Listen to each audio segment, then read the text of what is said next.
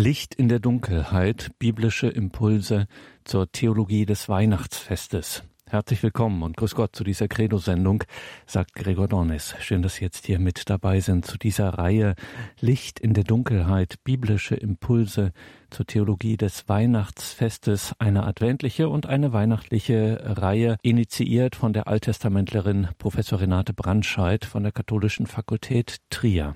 Renate Brandscheid und drei ihrer Schülerinnen und Schüler führen uns mit Texten aus dem Alten und Neuen Testament von der Ankündigung des Messias bis zur Geburt Jesu. Im heutigen Vortrag von Professor Brandscheid geht es um eine prominente Stelle beim Propheten Jesaja im Kapitel 7, die Verse 1 bis 17. Jesaja 7, 1 bis 17. Gott mit uns das Zeichen des Immanuel nach Jesaja 7, 1 bis 17 hören Sie Professor Renate Brandscheid. Gott mit uns. Das Zeichen des Immanuel nach Jesaja 7, Vers 1 bis 17. Liebe Hörer und Hörerinnen von Radio Horeb. Mehr als zu anderen Zeiten des Kirchenjahres kommt im Advent das Alte Testament zu Wort.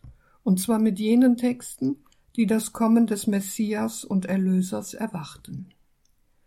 Auch in unseren Adventsliedern haben diesbezügliche Verheißungen einen Niederschlag gefunden. O komm, o komm, Emanuel, mach frei dein armes Israel. In Sünd und Elend weinen wir und flehen und flehen hinauf nach dir. Freu dich, freu dich, o Israel, bald kommt, bald kommt Emanuel. So lautet die erste Strophe eines sehr alten Adventsliedes, das die drängende Sehnsucht des Gottesvolkes nach dem Heiland, nach dem Gott mit uns beschreibt und dabei auf die Verheißung des Immanuel in Jesaja 7, Vers 10 bis 14 Bezug nimmt. Im Neuen Testament verknüpft der Evangelist Matthäus in Kapitel 1, Vers 23 dieses bedeutungsvolle Orakel, das in der Liturgie des vierten Adventssonntages Lesungstext ist, mit der Verkündigung der geistgewirkten Schwangerschaft Marias an Josef und macht damit deutlich, dass die Weissagung des Propheten Jesaja in einem tiefen inneren Zusammenhang mit der Geburt Jesu steht. Schlägt man daraufhin das siebte Kapitel im Jesaja-Buch auf, so fällt auf, dass von einem weihnachtlichen Frieden hier keine Rede sein kann.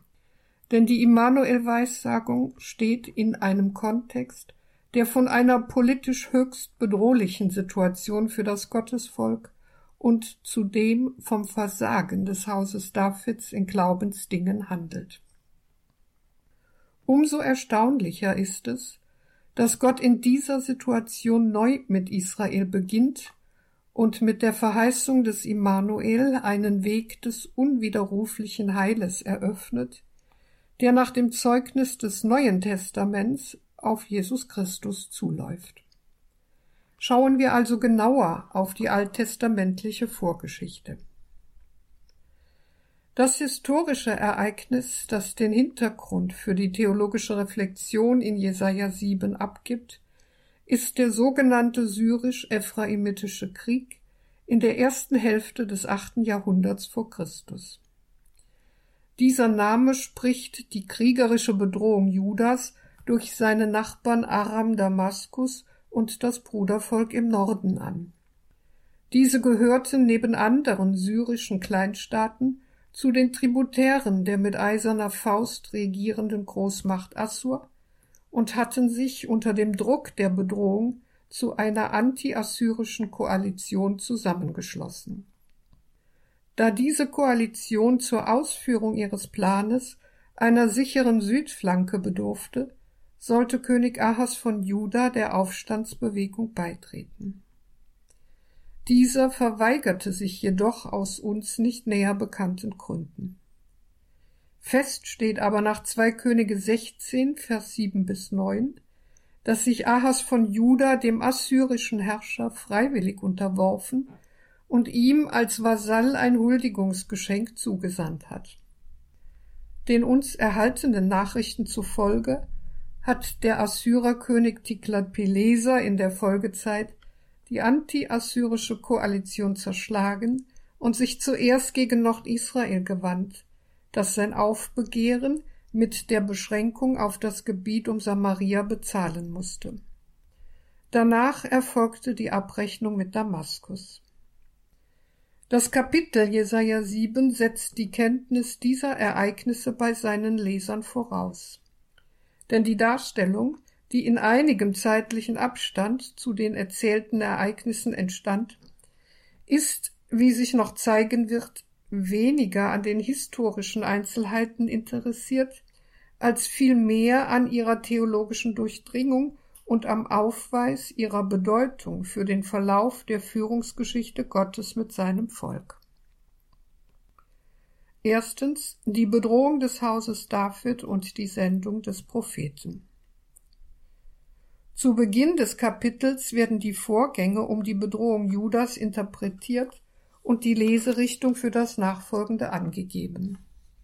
Vers 1 bis 2 es geschah in den Tagen des Ahas, des Sohnes Jotams, des Sohnes Ussias, des Königs von Juda. Da zogen Rezin, der König von Aram, und Pekach, der Sohn Remaljas, der König von Israel, gegen Jerusalem hinauf in den Krieg. Aber man konnte den Krieg gegen es nicht führen.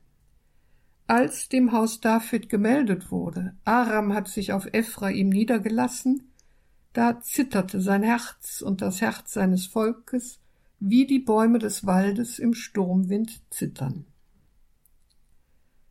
Die Art und Weise, wie hier die Bedrohung Jerusalems in den Vordergrund gerückt und dabei die Vergeblichkeit der feindlichen Unternehmung festgehalten wird, spricht für eine theologische Klarstellung. Der Angriff der feindlichen Koalition richtet sich hiernach nicht in erster Linie gegen den judäischen König, sondern gegen Jerusalem, also den Ort, an dem Gott als machtvoller König über Israel und die Völker verehrt wird. Es gibt, das will der biblische Verfasser sagen, somit nicht nur die rücksichtslosen Pläne irdischer Machthaber, sondern auch ein Regiment Gottes, das sein Veto einlegt, weshalb der feindliche Plan nicht so wie gedacht an sein Ziel gelangen wird.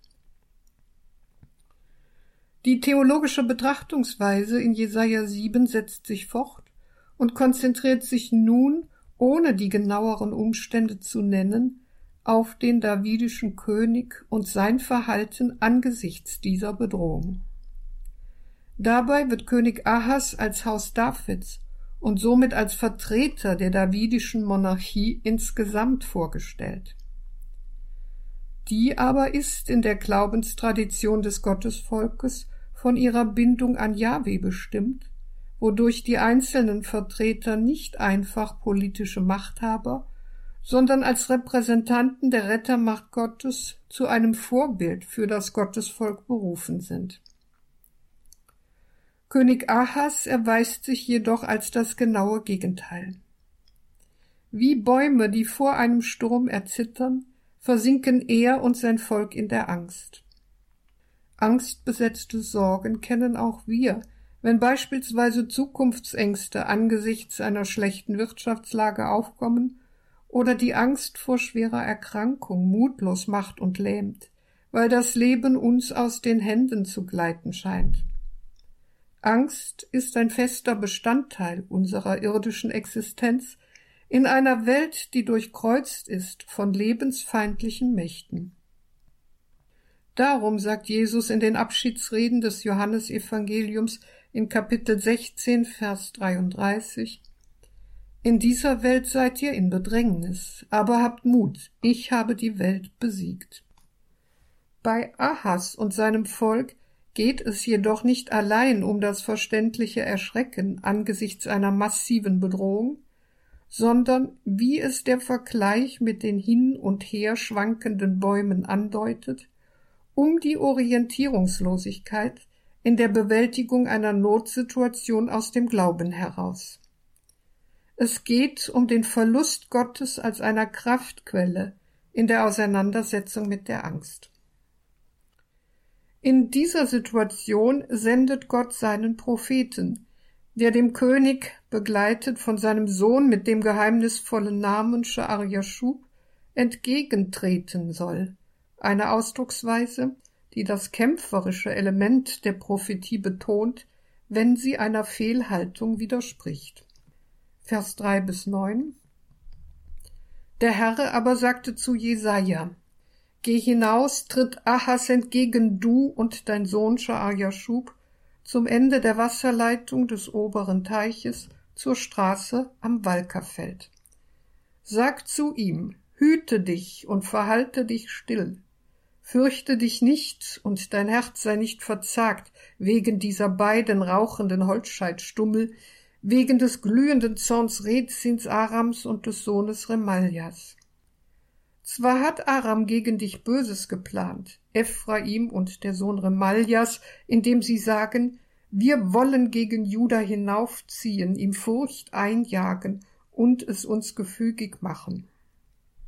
Dann wollen wir den Sohn Tabials als König in seiner Mitte einsetzen. Doch so spricht Gott der Herr. Es soll nicht bestehen und nicht gelten, dass das Haupt von Aram Damaskus ist und das Haupt von Damaskus Rezin. Noch fünfundsechzig Jahre, dann wird Ephraim zerschlagen, kein Volk mehr sein. Dass das Haupt von Ephraim Samaria ist und das Haupt von Samaria der Sohn Remaljas, Glaubt ihr nicht, so bleibt ihr nicht. Der König befindet sich dem Text zufolge auf einem Inspektionsgang zur Prüfung der Befestigungsanlagen und der Wasserversorgung für den Fall eines feindlichen Angriffes. Damit ist die Situation einer Entscheidung über sein weiteres Vorgehen gegeben, die nun mit dem Auftreten des Propheten spruchreif wird. Die am Anfang der Gottesbotschaft des Propheten stehende Mahnung Hüte dich und verhalte dich still meint nicht, dass Ahas angesichts der Bedrohung durch die feindliche Koalition nichts tun soll. Das wäre in Anbetracht der aufgeheizten und gefährlichen Situation schlichtweg töricht. Dem Propheten geht es weder um militärische Aktionen noch um strategische Analysen zur Verteidigung, die nicht in seine Kompetenz als Prophet fallen, sondern um ein Handeln in der Festigkeit des Herzens, um das Durchhalten der Glaubensüberzeugung vom Mitsein Gottes auch und gerade angesichts einer ausweglos erscheinenden Situation. Er fordert somit konkret dazu auf, nicht die Bedrohung als solche zur Handlungsnorm zu erheben und was der judäische König nach Ausweis der Überlieferung schließlich doch getan hat, mit der Selbstpreisgabe an den Terrorstaat Assur als Rettungsanker zu liebäugeln, weil damit die Heilszusagen Gottes für belanglos erklärt würden. Damit spricht der Prophet eine höchst aktuelle Fragestellung an, nämlich welche geistige Grundlegung für eine Politik maßgeblich ist. Betreibt man eine Wertepolitik oder eine Politik, deren erstes und einziges Ziel, koste es, was es wolle, die Sicherung des Besitzstandes ist? Der Glaube enthebt keinesfalls der Verantwortung, in dieser Welt umsichtig zu handeln. Er enthebt den Politikern nicht der Verantwortung, der politischen Lage angemessene Entscheidungen zu treffen, wohl aber macht er darauf aufmerksam, dass ohne ein ideelles Fundament ein zynisches Zweckdenken die Oberhand gewinnt und den Bestand von Staat und Regierung gefährden können. In aller Kürze deckt das Gotteswort des Propheten den Plan der Gegner im Selbstzitat auf. Aram plant einen Einmarsch in Juda, der die Einnahme der Hauptstadt und die Einsetzung eines neuen Herrschers zum Ziel hat, der anstelle des nicht gefügigen Ahas die Interessen der anti-assyrischen Koalition in Juda vertreten und die Herrschaft des Hauses David beenden soll. Weil aber keine noch so bedrohlich erscheinende Gegnerschaft die Bindung Gottes an das Haus David außer Kraft setzen kann, vergleicht der biblische Autor die Feinde hier treffsicher mit rauchenden Holzscheitstummeln, die zwar noch qualmen, so dass man Vorsicht walten lassen muss, die aber kein Feuer mehr entfachen können und daher bald verlöschen werden. Die Form der Bestrafung der Gegner im göttlichen Gericht wird ihrem Vorhaben entsprechen. Mit geradezu umständlicher Genauigkeit werden darum das Herrschaftsgebiet der Feinde, ihre Hauptstadt und der dort regierende König aufgezählt und klargestellt, dass der gegnerische Plan seine Grenze an Yahweh, dem eigentlichen Herrn der Geschichte, finden wird. Dem Augenschein nach ist Geschichte eine Folge menschlichen Handelns, insofern Menschen und Völker versuchen, ihre eigenen Pläne in die Tat umzusetzen. Aber der Glaube weiß, dass der Planung des Menschen der Plan Gottes gegenübersteht, der, so der Prophet, allein Bestand hat. Im Gericht werden daher die Gegner das Scheitern ihres Planes erleben. Mit der Wendung Es soll nicht bestehen und gelten, kündigt Jesaja im Namen Gottes den Untergang und den Zusammenbruch ihrer Volkskraft an, was schließlich auch geschehen ist. Der erste Teil der theologischen Lehrerzählung Jesaja 7 endet mit einem Mahnwort, das zum Leser hin offen ist. Glaubt ihr nicht, so bleibt ihr nicht. Die Aussage ist im hebräischen Urtext als ein Wortspiel gestaltet, das sich auf zwei Formen des hebräischen Verbums aman bezieht, das Sie aus dem Wort Amen kennen. Seine beiden hier verwendeten Modifikationen bedeuten wörtlich übersetzt festhalten, beweisen gleich glauben, beziehungsweise festen Halt haben gleich bleiben. Von daher kann man die Aussage umschreibend wiedergeben, wenn ihr euch nicht fest macht, also glaubt, werdet ihr nicht gefestigt werden, also bleiben.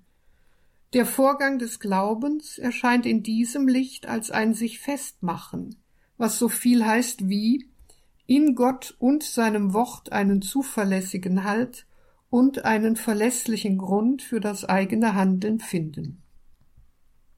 Dann aber ist der eigentliche Kontrastbegriff zu Glauben im Sinn von sich festmachen in Gott nicht das Nichtglauben, sondern die Angst und die Orientierungslosigkeit, also das Hin und Herschwanken, das zu Beginn der Lehrerzählung von König Ahas und seinem Volk ausgesagt wird. Glaubt ihr nicht, so bleibt ihr nicht. Es fällt auf, dass das Verbum glauben an dieser Stelle absolut gebraucht ist, ohne ein Objekt wie beispielsweise an Gott oder an Gottes Zusage. Es geht daher nicht um das Fürwahrhalten der prophetischen Aussage über den kommenden Untergang der feindlichen Koalition. Das diesbezügliche Urteil Jahwes ist durch die Glaubensaufforderung am Schluss nicht unter eine Bedingung gestellt, so als hätte bei ihrer Nichterfüllung der Plan der Gegner doch noch Erfolg. Es geht vielmehr um die Haltung der Angesprochenen und ihre Zukunft. Ihr Bleiben in der Verheißungslinie Gottes, also ihr Überleben vor Gott, hängt davon ab, ob die Haltung des Glaubens praktiziert wird, ob sie sich immer wieder neu in der Offenbarung Jahwes festmachen oder nicht. Wer diese Festigkeit nicht in Gott finden will, der muss sich anderswo einen Halt suchen, wird dabei aber auf wenig Verlässliche stoßen. Mit Blick auf Ahas spielt die Aussage auf die Beistandszusage an das Haus Davids an, die sich literarisch in 2 Samuel 7, Vers 16 niedergeschlagen hat. Dein Haus und dein Königtum sollen durch mich auf Dauer bleiben, dein Thron soll auf Dauer Bestand haben. Von diesem Wort her hätte Ahas als Vertreter des Hauses Davids seine Festigkeit beziehen sollen. Stattdessen verstrickten er und seine Nachfolger sich mehr oder weniger in eine Schaukelpolitik, an deren Ende im Jahr 586 vor Christus der Untergang und die Dezimierung Judas stand. Die Lehre aus der Geschichte hält der Verfasser von Jesaja 7, Vers 9 als eine Mahnung an den Leser offen. Glaubt ihr nicht, so bleibt ihr nicht. Anders übersetzt, Wer kein Amen erklärt, der kein Amen erfährt. Wiederum anders. Wenn ihr nicht vertraut, so bleibt ihr nicht betreut. Den Ruf zur Entscheidung, zur glaubenden Hinwendung zu Jahwe und damit die Dringlichkeit der Mahnung an Ahas unterstreicht die Mitnahme des Prophetensohnes Sha'aria Schuf. Auch von anderen Propheten ist bekannt, dass die Namen der eigenen Kinder zeichenhaft Verkündigungsinhalte unterstreichen können.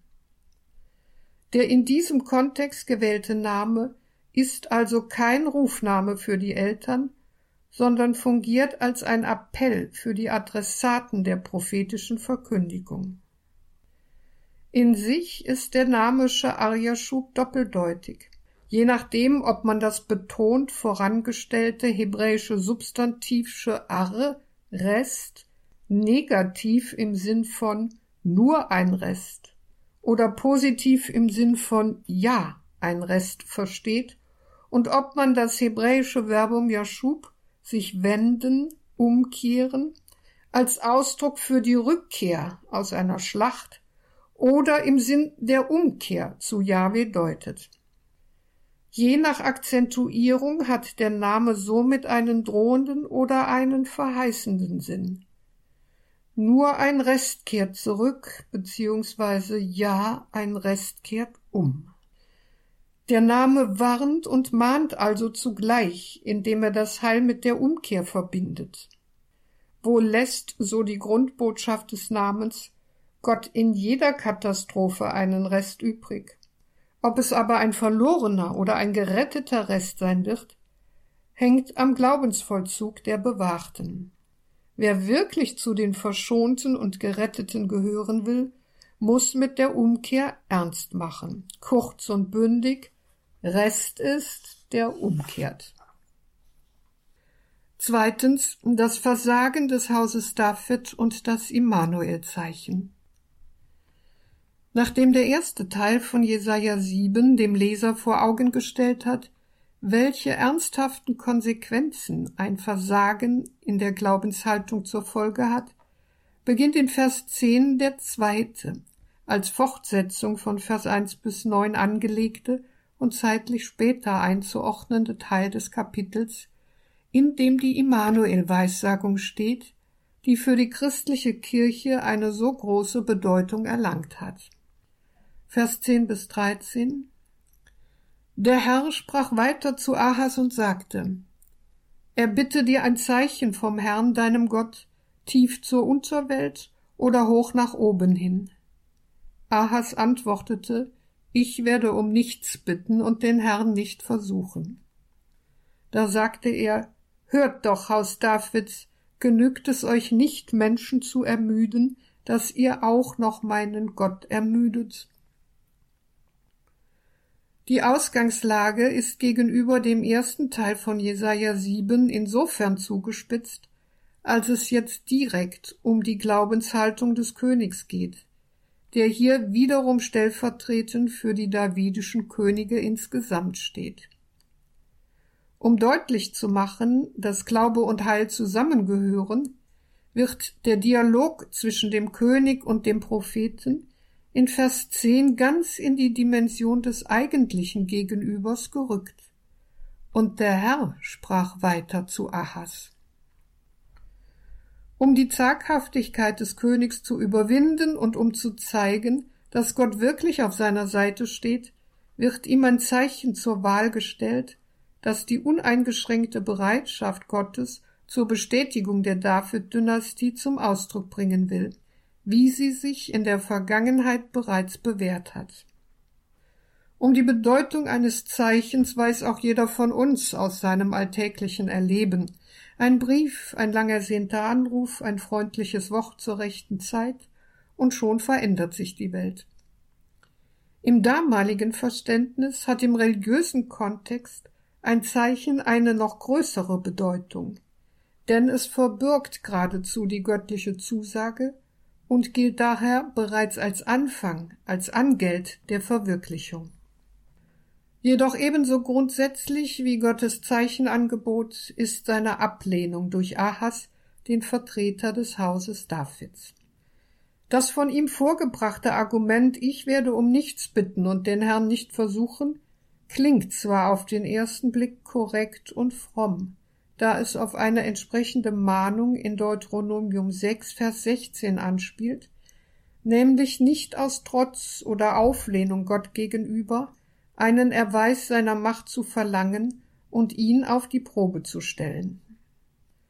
Da aber das Zeichen zuvor von Gott ausdrücklich gewährt wird, zeigt die Antwort des Königs eine Pseudofrömmigkeit, die kein Wagnis des Glaubens eingehen will, ein Verhalten, das letztlich auch den Untergang der davidischen Monarchie besiegelt hat.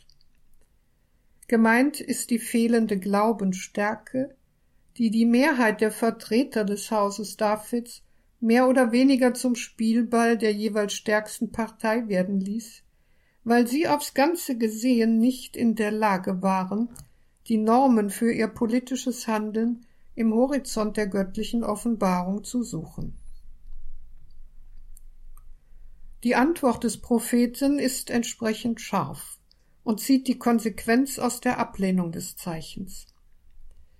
Wurde Jahwe in Vers 11 dem König gegenüber noch als dein Gott bezeichnet, so nennt ihn Jesaja jetzt ausdrücklich meinen Gott und deutet damit an, dass eine Entscheidung gefallen ist. Der erhobene Vorwurf, dass das Haus David Gott und Menschen ermüdet hat, ist massiv und greift die Formsprache eines Rechtsstreites auf.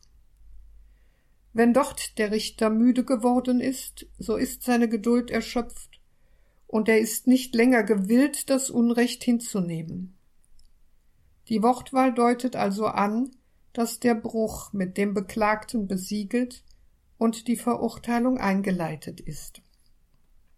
Auf Jesaja 7 bezogen, das Ende der David-Dynastie steht im Raum.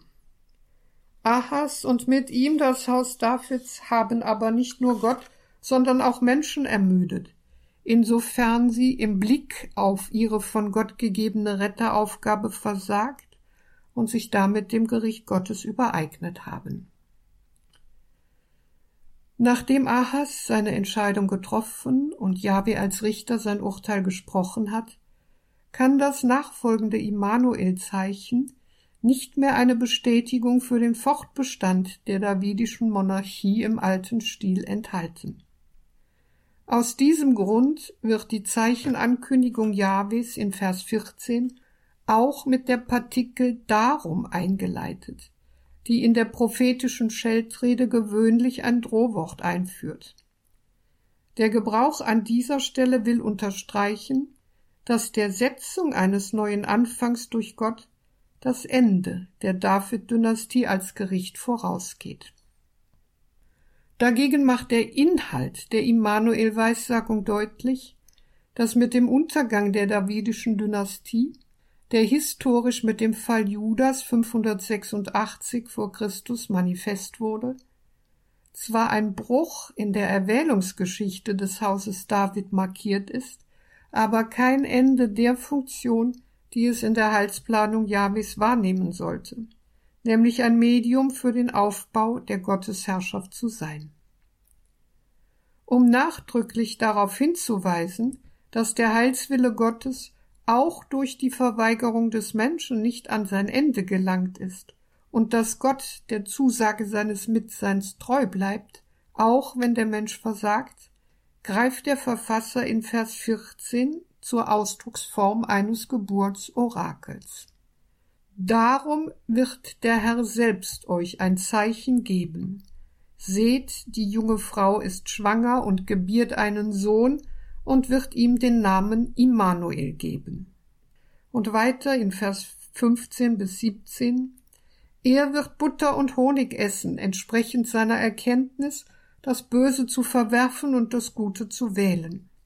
Denn noch bevor das Kind die Erkenntnis hat, das Böse zu verwerfen und das Gute zu wählen, wird das Land verlassen sein, vor dessen beiden Königen dich das Grauen packt. Der Herr wird Tage kommen lassen über dich, über dein Volk und über das Haus deines Vaters, wie sie nicht gekommen sind seit dem Tag, an dem Ephraim sich von Juda abwandte, nämlich den König von Assur. Man fühlt sich zunächst an andere Geburtsorakel im Alten Testament erinnert, so beispielsweise an das Orakel, das Hagar, die schwangere Magd Saras, in Genesis 16, Vers 11 erhält. Siehe, du bist schwanger, du wirst deinen Sohn gebären und du sollst ihm den Namen Ismael, Gott hört, geben. Jedoch ist anders als in dieser Parallele das Geburtsorakel hier nicht an die Mutter selbst adressiert. Vielmehr wird in Jesaja 7 einem dem Gericht verfallenen Königshaus und dem dazugehörigen Volk verheißen, dass eine junge Frau in der Zukunft einen Sohn gebären und ihm einen bestimmten Namen geben wird. Die Anknüpfung an das Geburtsorakel ist also gleichsam das Vehikel für die Darstellung der Heilswende nach dem göttlichen Gericht. Noch einmal ist in diesem Zusammenhang an die Form der Darstellung zu erinnern. Jesaja 7 ist eine theologisch gestaltete Erzählung, deren Redeszenen zwar mit einem historischen Ereignis verknüpft sind, in der es aber nicht mehr um Ahas als Person der Zeitgeschichte und den syrisch-ephraimitischen Krieg als solchen geht, sondern um das Scheitern der David-Dynastie in der Glaubensfrage auf das man in späterer Zeit zurückblickt. Für die Auslegung der Immanuel-Weissagung bedeutet dies, das Immanuel-Zeichen ist nicht historisch mit Bezug auf Ahas zu erklären, sondern im Horizont der Heilsplanung Gottes nach dem Gericht. Dann aber scheiden Erklärungen aus, die in der jungen Frau und dem Immanuel die Frau und den Sohn des Propheten vermuten oder irgendeine schwangere Frau in der Umgebung des Königs. Ebenso scheidet die Erklärung aus, es handle sich um die Gemahlin des Königs und damit den Sohn des Ahas als seinen Nachfolger. Wenn dies wirklich der Fall wäre, warum sollte dann derart verklausuliert darüber gesprochen werden? Verstehen wir also die Immanuel-Weissagung so, wie es der Text nahelegt, als ein Zeichen, in dem Gott eine neue Weise seines Mitseins zusagt und das damit einen Weg weist, der vom Neuen Testament her gelesen, bei dem Immanuel Jesus Christus endet. Wenn es aber um eine schöpferische Initiative in der Führungsgeschichte Gottes mit seinem Volk geht, dann stehen die beiden Größen Mutter und Kind einerseits in Verbindung mit der bisherigen Geschichte der Erwählung Israels und überschreiten sie andererseits. Daher wird dieser Sachverhalt mit der Kategorie Geburt angezeigt. Vergleichsweise weist ja auch im Neuen Testament das Geburtsmotiv auf die neue Existenz des Christen, seine geistliche Geburt hin, wenn jemand nicht von neuem geboren wird, kann er das Reich Gottes nicht sehen, sagt Jesus in Johannes 3, Vers 3 zu dem Pharisäer Nikodemus.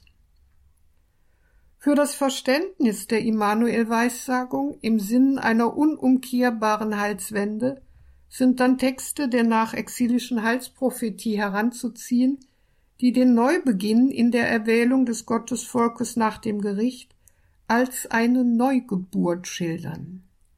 So heißt es beispielsweise in Jesaja 54, Vers 1, einem Text, der zu der im göttlichen Gericht ihrer Kinder beraubten Mutter Zion spricht, Juble, Unfruchtbare, die nicht geboren hat, brich in Jubel aus und jauchze, die nicht in Wehen gekommen ist.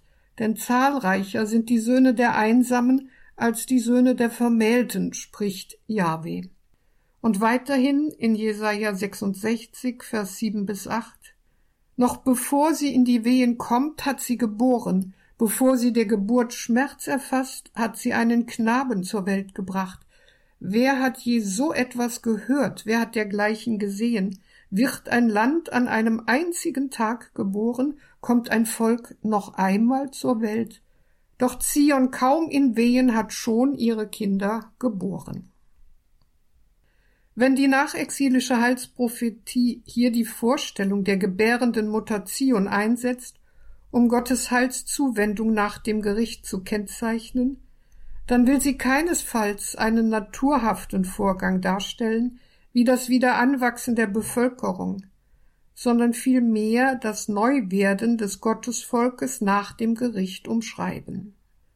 Deutlicher, in der Gestalt der gebärenden Mutation wird die Wiederannahme des Gottesvolkes, dessen Erwählung im Gericht zum Erliegen kam, und zugleich die Schaffung eines neuen erlösten Gottesvolkes nach dem Gericht veranschaulicht. Bezieht man diese Sachverhalte auf die Verheißung von Jesaja 7, Vers 14, so erscheint sie weniger rätselhaft. Die namenlose junge und schwangere Frau repräsentiert dann im Gegenüber zu König und Volk theologisch das alte, aber begnadete und von Gott wieder angenommene Gottesvolk, aus dem durch Gottes schöpferische Initiative Neues entsteht. Zugleich aber fasst der Text, der ja nicht explizit von der Mutation spricht, sondern von einer namenlosen jungen Frau, die Möglichkeit einer geschichtlichen Gestalt ins Auge, ohne sie jedoch benennen zu können. Betrachtet man nun die Gestalt des Immanuel, so fällt auf, dass er einen Bekenntnisnamen trägt, der übersetzt bedeutet Mit uns ist Gott. Eine Zusage des göttlichen Mitseins begegnet im Alten Testament in verschiedenen Zusammenhängen. Bei der Berufung charismatischer Retter, wie beispielsweise im Fall Gideons nach Richter 6, Vers 12, der Herr sei mit dir, starker Held, oder als Kehrvers des Zions Psalms 46, Jahwe Zebaoth ist mit uns. Der Sachverhalt kommt auch im Jahwe-Namen selbst zum Ausdruck, der ja so viel bedeutet wie der Mitseiende. Der Immanuel-Name ist somit in verschiedenen Vorstellungskreisen beheimatet und spricht als ein Bekenntnis die enge Gemeinschaft mit Gott an. Was bedeutet das für die Immanuel-Gestalt in Jesaja 7? Ist, wie wir festgestellt haben, die junge schwangere Frau die Verkörperung des begnadeten Israel als Beginn eines erlösten neuen Gottesvolkes, dann ist der Immanuel als Frucht ihrer Schwangerschaft und mit Blick auf Ahas, den Vertreter des Hauses David, der wahre Repräsentant des göttlichen Rettertums. Er verkörpert damit das Ziel und die Vollendung des erlösten Gottesvolkes. Es handelt sich also bei der Frau und dem Immanuel um Persönlichkeiten, die die Erlösungsgeschichte des Gottesvolkes in Anfang und Vollendung abbilden. Die Frage nach der historischen Identität beider Gestalten liegt sichtlich nicht in der Aussage Absicht des Verfassers. Dem alttestamentlichen Immanuel-Orakel geht es vielmehr darum, auf dem Hintergrund der Neuerwählung des Gottesvolkes nach dem Gericht eine Ausdrucksform für die Hoffnung Israels auf eine Heilsvollendung der Wege Gottes und für die Erwartung eines wahren, mit Gott verbundenen Retters zu finden.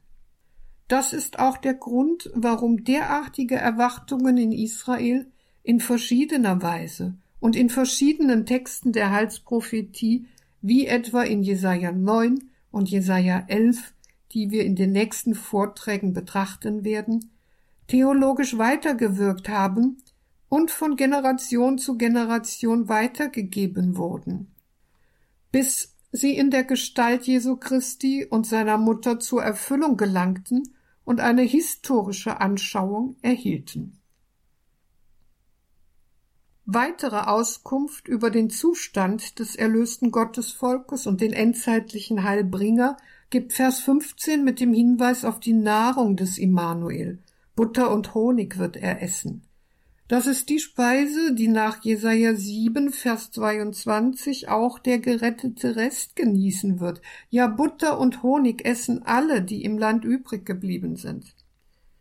Bereits daran wird ersichtlich, dass es sich hier nicht um eine alltägliche Nahrung handelt oder gar um die armselige Kost von Nomaden, geschweige denn um die Breinahrung für ein Kleinkind. Die Speise soll vielmehr den Beginn einer Segenszeit verdeutlichen. Im Hintergrund stehen symbolhafte Aussagen über Fett und Honig als Zeichen für Kraft und Überfluss, die auch Eingang gefunden haben in die Charakterisierung des verheißenen Landes als Land, wo Milch und Honig fließen. Vers 15 bezieht sich somit auf die Gaben des Verheißungslandes, die Israel nach Auskunft von Deuteronomium 32, Vers 14 am Ziel seiner Führung durch Gott zugesagt sind. Wenn der Immanuel diese Speisen aber von Anfang an genießt, dann befindet er sich nicht historisch, sondern theologisch im verheißenen Land, das heißt am Ziel der göttlichen Führung, und das wiederum bedeutet, er geht einem Gottesvolk voran, das in der Führung Gottes seine Heimat finden wird. Der besonderen Bedeutung des Immanuel entspricht weiterhin, dass er von Anfang an die richtige Erkenntnis besitzt.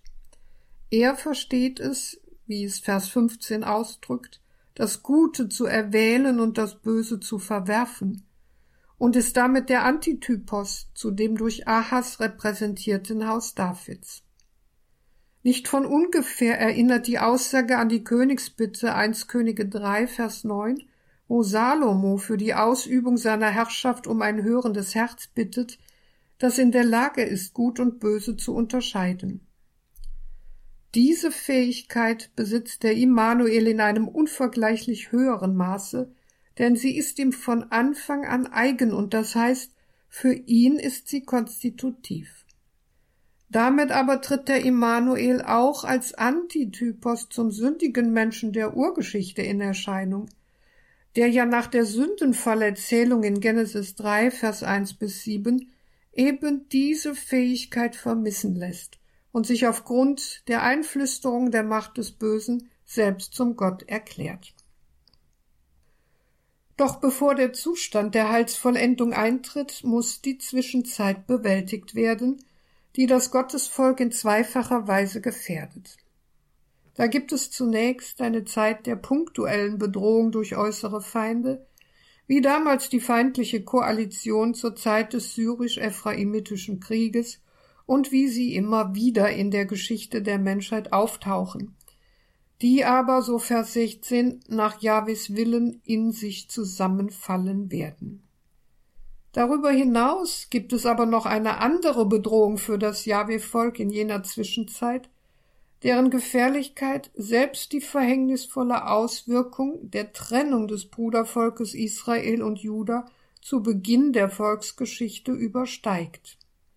Es handelt sich um die Erfahrung des göttlichen Gerichtes, zu dessen Durchführung der König von Assur, der hier als ein Synonym für das Ausmaß der Bedrohung fungiert, als ein Werkzeug dient. Die Zwischenzeit bis zum Eintritt der Immanuelzeit wird damit als eine Zeit der Anfechtung und des Gerichtes qualifiziert und macht einerseits die Erlösungsbedürftigkeit des Gottesvolkes sichtbar und offenbart andererseits Gott selbst, der eben nicht nur Richter, sondern vornehmlich der Erlöser ist und der sich im Immanuel bleibend und zu unserem Heil als Gott mit uns zeigen wird. Drittens geistliche Vertiefung. Der Weg, auf den Jesaja 7 den Leser bis zur Immanuel-Verheißung mitnimmt, zeigt, dass Gottes Zeichen nie bloße Mirakel sind, sondern herausfordern und nach einer Antwort des Glaubens verlangen. Der judäische König war seinerzeit nicht bereit dazu und versteckte sich hinter einer Scheinfrömmigkeit, die letztlich schlimmer als offener Unglaube ist, weil er um Gott weiß und ihn dennoch, wie es so schön heißt, einen guten Mann sein ließ. Grund genug, uns die Frage zu stellen, was der Vorgang des Glaubens eigentlich beinhaltet. Blicken wir in das Alte Testament, so gibt es uns in mannigfachen Ausdrucksformen einen Einblick. Vom hebräischen Wort am Mann fest, sicher, zuverlässig sein ausgehend, erscheint der Vorgang des Glaubens als ein sich festmachen, dadurch, dass man in Gott und seinem Wort einen zuverlässigen Halt und einen verlässlichen Grund findet. Damit ist zugleich gesagt, dass dem Glauben des Menschen ein Handeln Gottes in Tat oder Wort vorausgeht, ein Sachverhalt, den das Zweite Vatikanische Konzil in der Konstitution über die göttliche Offenbarung wie folgt formuliert. Das Offenbarungsgeschehen ereignet sich in Wort und Tat, die innerlich miteinander verknüpft sind. Die Werke nämlich, die Gott im Verlauf der Heilsgeschichte wirkt, offenbaren und bekräftigen die Lehre und die durch die Worte bezeichneten Wirklichkeiten. Die Worte verkündigen die Werke und lassen das Geheimnis, das sie enthalten, ans Licht treten. Die Tiefe der durch diese Offenbarung über Gott und über das Heil des Menschen erschlossenen Wahrheit leuchtet uns auf in Christus, der zugleich der Mittler und die Fülle der ganzen Offenbarung ist. Wenn dem so ist, dann gehört zum Glauben auch das Vertrauen, das sich sicher fühlen bei Gott als der einzig verlässlichen Stütze im Leben, sowie die Ehrfurcht in der Reaktion auf Gottes Offenbarung in Gericht und Heil, ebenso das zuversichtliche Hoffen auf Gott im Warten auf sein Eingreifen. Sich Gott Glauben zuwenden bedeutet also nicht ein passives Anerkennen der Größe Gott, sondern eine Lebensführung, die den Menschen ganzheitlich in seinem äußeren und inneren Verhalten einfordert und die ihn an Gott auch gegen den Augenschein in Treue festhalten lässt. Insofern der Glaube seinem Wesen nach die Antwort des Menschen auf ein vorausgehendes Handeln Gottes darstellt, wird begreiflich, warum das Alte Testament den Glauben stets verbal ausdrückt, also als einen Vorgang ansieht, bei dem der Mensch nicht an ein Ende gelangt, weil Gott in seinem Tun nicht an ein Ende gelangt. Als Grundhaltung des Menschen vor Gott ist der Glaube daher immer wieder neu zu aktualisieren. Somit ist es jedem von uns aufgegeben, sich ernsthaft zu fragen, was bedeutet mein Glaube für mich? Wie lebe ich ihn? Wachse ich in ihm? Bewähre ich ihn im Alltag, wenn sich Alternativen auftun zwischen Wahrheit und Lüge, zwischen Gerechtigkeit und Unterdrückung, zwischen Frieden und Gewalt? Glauben heißt nicht nur Ja zu Gott, sondern auch Nein zu allem Bösen und zu allem, was daran hindert, Gott zu dienen. Glauben heißt Entscheidung. Dies kann gelingen, weil auf Gott Verlass ist, weil er, der Gott mit uns ist. In der Immanuel-Weissagung von Jesaja 7 sendet Gott das unwiderrufliche Signal seiner Nähe. Sein Mitsein soll in unserer menschlichen Welt ein Gesicht erhalten. An Jesus Christus hat die Prophetie Jesaja 7, Vers 14 nicht gedacht und konnte auch nicht an ihn denken. Propheten sind keine Hellseher. Die Weissagung hat, wie wir gesehen haben, überhaupt keine Gestalt der Geschichte vor Augen. Ihre Absicht ist es, auf dem Hintergrund der nachexilischen Erlösungsbotschaft Hoffnung zu wecken und zu festigen, Hoffnung darauf, dass eine Zeit kommt, in der Gottes Mitsein unwiderruflich sein wird und sein Wort Gestalt annimmt. Über das Wie der Erfüllung wird keine Auskunft gegeben, das bleibt der Freiheit Gottes überlassen. So gehört die Immanuel-Weissagung alttestamentlich zu den Worten, die auf die geschichtliche Gestalt warten, von der sie sprechen. Wenn das Neue Testament Jesus als den Immanuel und Maria als die junge Frau im Sinn von Jesaja 7, Vers 14 vorstellt, dann nicht aufgrund eines scharfsinnigen Nachdenkens über Jesaja 7, sondern aufgrund der gottgewirkten Einsicht in die Einzigartigkeit der Person Jesu. Dass Jesus der Immanuel ist, lässt sich darum nicht so erweisen, dass man sich auf der Verheißungslinie des Alten Testamentes gleichsam entlangtastet und dann bei Christus anlangt. Anders gesagt, wer Christus ist, erfahre ich nicht aus der Immanuel-Weissagung, sondern umgekehrt. Im Licht des Christusgeschehens entdecke ich den letzten und tiefsten Sinn der Immanuel-Weissagung.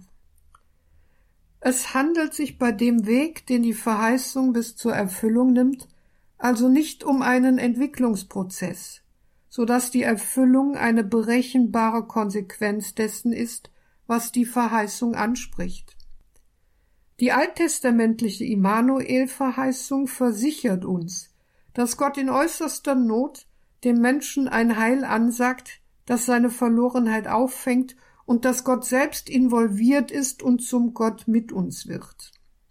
Dass dies aber vom Neuen Testament her gesehen bedeutet, dass Gott als Immanuel in Jesus unter uns tritt und dieser in einem Stall zur Welt kommt, an einem Ort, der nichts Gutes verheißt, dass sein Leben als Kind und Erwachsener bedroht ist, dass er in seinem Leben Lasten getragen hat, die schließlich zu seinem Tod am Kreuz führten, dass er jedoch auferstanden ist und die Mächte des Todes und der Sünde gebrochen und uns befähigt hat, ein neues, ein wahres Leben zu führen, das alles sind Sinndimensionen, die sich nur von der Situation der Erfüllung her ausloten lassen. Die Immanuel-Weissagung von Jesaja 7, Vers 14 schenkt uns den Blick auf das Ende, an dem sich die Verheißung Gottes erfüllt. Die Wege, die Gott bis zu diesem Ende einschlägt, sind jedoch überraschend, und es bedarf der Leuchtkraft der Erfüllung in Christus, sie zu erkennen. Mit dem Adventslied O komm, o komm, habe ich den Vortrag begonnen, mit ihm möchte ich auch schließen. Denn das Lied beschreibt die Sehnsucht nach dem verheißenen Messias, nach dem, der vollendet die Liebe ist und unser Leben von aller Zerrissenheit und Begrenztheit heilt. O komm, o komm, Emmanuel, befrei dein armes Israel. In Sünd und Elend weinen wir und flehen und flehen hinauf zu dir. Freu dich, freu dich, o Israel, bald kommt, bald kommt Emmanuel. O komm, du wahres Licht der Welt, das unsere Finsternis erhellt. Wir irren hier in Trug und Wahn, o führ uns auf des Lichtes Bahn. Freu dich, freu dich, o Israel, bald kommt, bald kommt Immanuel. O Gott mit uns, wir harren dein, komm, tritt in unsere Mitte ein. Die Sünde schloss die Himmelstür, du öffnest sie, wir jubeln dir. Freu dich, freu dich, o Israel, bald kommt, bald kommt Immanuel.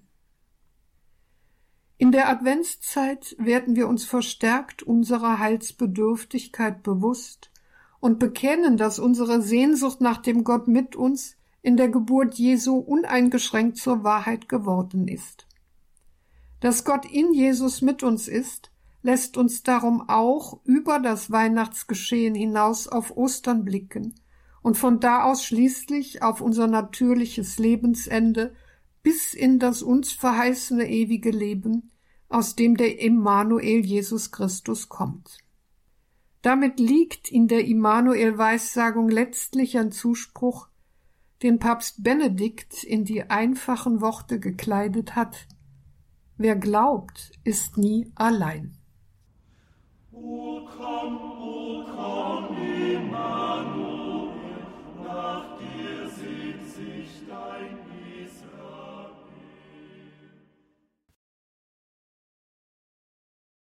Gott mit uns, das Zeichen des Immanuel nach Jesaja 7, 1 bis 17. Sie hörten in dieser Credo-Sendung Professor Renate Brandscheid von der Katholischen Fakultät Trier mit der von ihr initiierten Reihe Licht in der Dunkelheit, biblische Impulse zur Theologie des Weihnachtsfestes. Immer am Dienstag und am Freitag hören wir Renate Brandscheid und drei ihrer Schülerinnen und Schüler mit Beiträgen, die uns anhand von Texten aus dem Alten und Neuen Testament von der Ankündigung des Messias bis zur Geburt Jesu führen in dieser Advents- und Weihnachts Adventszeit. Liebe Hörerinnen und Hörer, seien Sie auch beim nächsten Mal beim dritten Vortrag mit dabei am kommenden Dienstag. Dann hören wir Pfarrer Dietmar Bell Licht, das die Nacht erhält, die Herrschaft des messianischen Retters nach Jesaja 9, 1 bis 6. Das sind hier sehr intensive theologische Vorträge. Deswegen der natürlich selbstverständliche, aber umso nachdrücklichere Hinweis, dass Sie, liebe Hörerinnen und Hörer, diese Sendungen, diese Vorträge auch nachhören können in unserer Mediathek auf horeb.org. Und wenn Sie dann schon auf unserem Webauftritt sind, horeb.org, dann schauen Sie unbedingt auch in die Details zu dieser Sendung im Tagesprogramm. Dort finden Sie einen Hinweis auf das Buch von Renate Brandscheid, das sie gemeinsam mit der Dominikanerin Schwester Dr. Theresia Mende verfasst hat gewaltig und heilig gepriesen als furchtbar Fragen zum Gottesbild des Alten Testaments, also all die schwierigen Attribute Gottes, bei denen wir Bauchschmerzen bekommen, die werden hier von Renate Brandscheid und Theresia Mende ausführlich besprochen, betrachtet, eingeordnet, wie man heutzutage sagt. Gibt es so hört man so heute auch nicht alle Tage. Renate Brandscheid, Theresia Mende, gewaltig und heilig, gepriesen als furchtbar Fragen zum Gottesbild des Alten Testaments. Danke Ihnen allen fürs Dabeisein. Hier folgt jetzt um 21.30 Uhr die Reihe Nachgehört und danach um 21.40 Uhr ist es wieder soweit. Primetime bei Radio Horeb und Radio Maria, die komplett das Nachtgebet der Kirche, dass wir die beten können, verdanken wir ausschließlich ihren Gebeten, Opfern und nach der materiellen Seite ihren Spenden. Danke, dass Sie auch in diesen so schwierigen, so herausfordernden Zeiten für uns alle, dass Sie da weiterhin an uns denken, weiterhin diese unverzichtbare, diese so wesentliche Gebetsgemeinschaft, diese Radiofamilie, wie wir nicht ohne Grund sagen, dass Sie das möglich machen, dass wir gerade in diesen Zeiten miteinander und füreinander beten können, das kann wertvoller nicht sein. Danke, dass Sie das durch Ihre Spenden materiell möglich machen. Ein herzliches Vergelt's Gott dafür. Mein Name ist Gregor Dornis. Ich wünsche Ihnen allen einen gesegneten Abend und eine behütete Nacht. Sie hören Radio Horeb. Leben mit Gott.